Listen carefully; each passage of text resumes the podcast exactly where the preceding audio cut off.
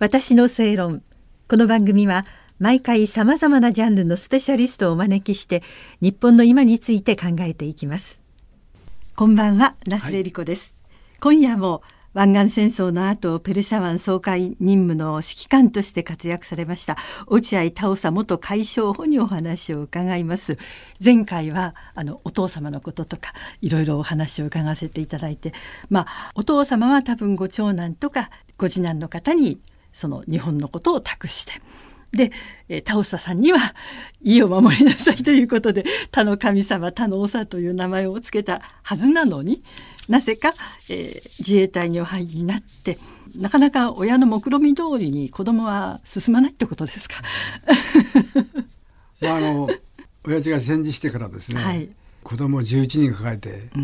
あ母はもう大変苦労したんですね、はい、全くあの当時はもうそういう状況を見てて私は口べらしてですねで母の兄私にとってみればおじなんですけどもそこに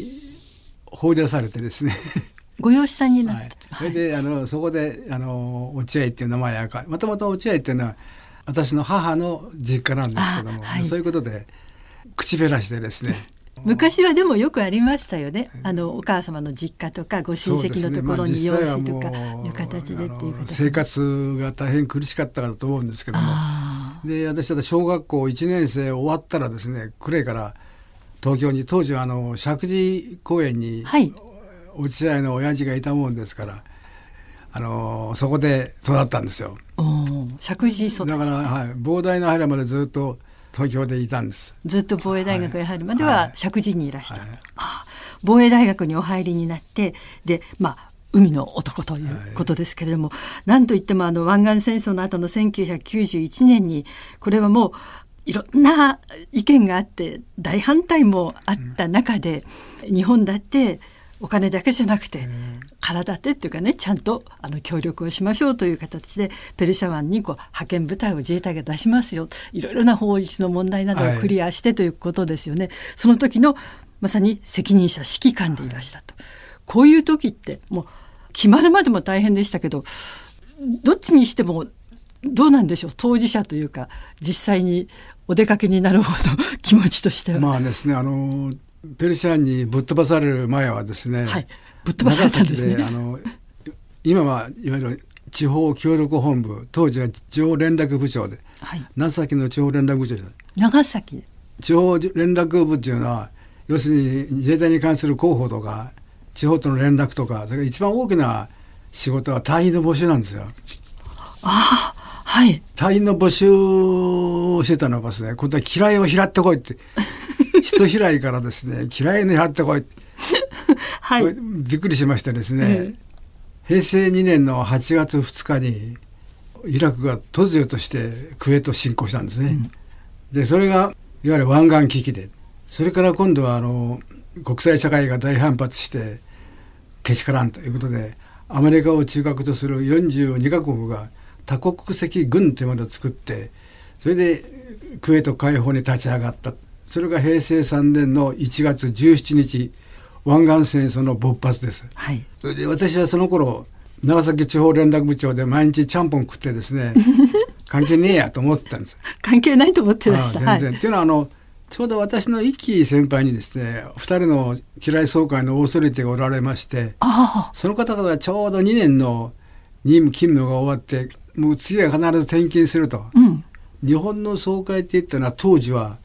MSC って言ってですね、はい、マインスイーパーコースタル沿岸総海艇なんです、はい、どっちかって日本列島に平行に走ってですねで仕事をしちゃすぐ港に入って補給してまた仕事。あそういうあのコンセプトでできてるんですよ。遠くじゃなくてすぐ近くのところ、はい、ということですか、はい、もちろん専守防衛ですからですね、うんうん、ところがペルシャの時はそれが日本列島に直角にブルーウォーターに行ったわけですよ、はい、だからこれがね大変だったんですよね。当時私は490トンの木造船がね、はい、1万3000キロのペルシャまで行くのに、うん、速力はせいぜい出してね10ノットっていうことは時速18キロメートル。時速18キロ？自転車の速力そうですね、そうすると単純に計算してもですね1ヶ月と1週がかかるんです。はい。で、しかもその総会って言ったのは補給能力、通信能力、公開能力が極めて貧弱なもんですから、燃料も真水も食料も7日しか持たないんです。あら。だから7日ごとにどっかによってそれを補給していかないとたどり着かないっていうことなんです。で、そのためにはですね、インド洋のベンガル湾とかアラビア海大モンスーン、はい、どうしても4月5月っていうのは一番発生する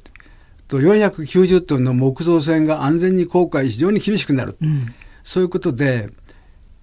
行くならば遅くても2月の下旬には日本を出発せないか間に合わないんです。はい、それがあの当時ハト派の方がおられまして 方がおられてなかなか決断をされない、はい、結局4月ですよね。4月の26日に出たんですよ。遅れに遅れて、はい、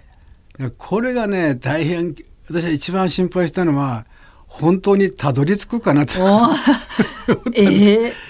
あの本当はね2月遅くとも3月の初めに出てなければ、うん、安全にベンガル湾を横断できないんですよ、はいはい、それが非常に心配だったんですけど、えー、まさに転遊。モンスーンとモンスーンの間のちょうど平穏期にねあそこ通ったんですよ。まさに神様がね、はい、不幸な指揮官を助けてくれたわけですよ。まあ。当時はね本当にね日本はあの時に130億ドル1兆5000億円、はい、これでもう世界中からね、うん、日本ありがとう Japan thank you very much、うん、感謝されると思ったら大間違いで、はい、世界中から総スカン食う、うん、日本っていう国は何ちゅう国だと。金は出しても人を出さない。命の危険を起こすのはお前らに任すからこちらは少々金を払おう。なんて卑劣だって。ゴーゴーたるひなめてる。当時私はまさか自分が行くと思わなかったからですね。当時冷静に考えてもまだいわゆるいわゆる今でいう PKO 関連の法律は一切成立してません。うん、そこで日本ができる貢献策っていうのはですねあそこペルシャ湾から大体原油の8割方を運んでるんですよ。あそうですね、はい、一番利益を受けてる国がね、はい、何にもしない、うん、これは世界は怒っちゃいますよ。うん、でそれでじゃあと言って航空自衛隊の戦闘機を持っていく、うん、あるいは陸上自衛隊の普通科部隊を持っていくこれはとってもじゃないけど国民のコンセンサスは得られないだろう、そうするとまあ国民が納得してしかも国際社会が感謝されるのは嫌いの総会だとずっと言ってたんですよ。うん、であの自分が絶対に生かされないことは分かってましたから安全だって言ったが。私は絶対安全権自分は関係ないと思ってらしたんですか？早く出せ出せペルシャネ出せ出せってそう書いてよ。はい。平成3年の1月にね毎年あの陸上自衛隊もどこの部隊でも自衛隊はね1月にね直属の指揮官を全部集めてやるんですね。あの1月に、まあ、今年の年初の初めの決意を、はい、1月にねあの西部方面総監県軍にねあの九州の4師団8師団それから連隊それから知連部長全部集めてさあやるぞって言って1月の中旬ですよ。それで私があってそれで長崎帰ってきてねそしたら2月の初めになったらまた西方総監がね長崎来いって言うんですよ。うんで褒められる筋は全然ないからですね。これは何かあったかなと思ってね、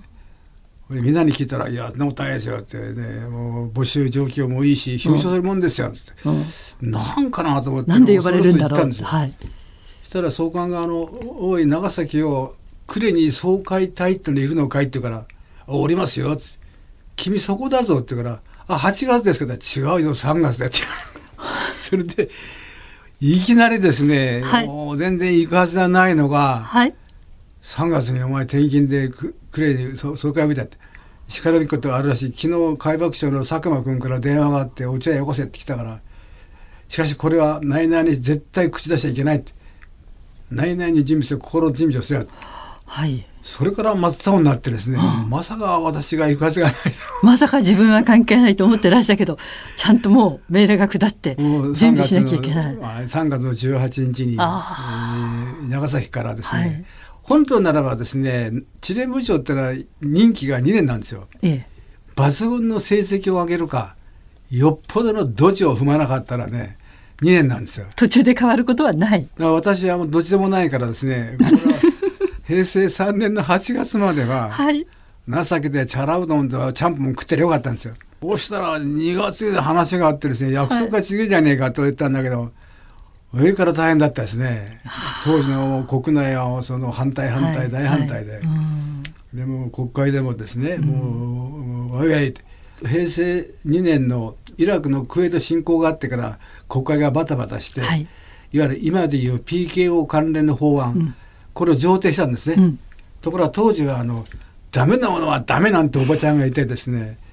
それで UFO なんつってゆゆっくり歩くやつがいた、ええ。とうとう11月にポシャったんですよ。だ成立何してないあできなかった。はい。全く何もないからですね、そんな情報だったからですね。これは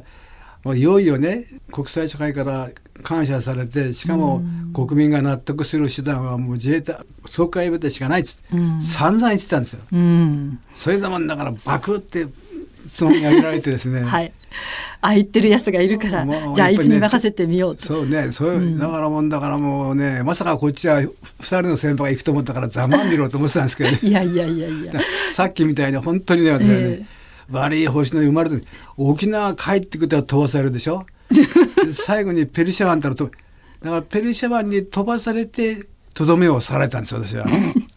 いやでもそうやって言ってくださった落合さんはじめ隊員の方がいらしたから日本ってやっぱりあさすがだなって思ってもらえたわけじゃないですか。そうです。また本当は一興だと思いますね。あの、行かなかったらね、何を言われたかわかりませんですよ。うんあまた詳しいお話はこの次回伺わせていただきますのでよろしくお願いいたします。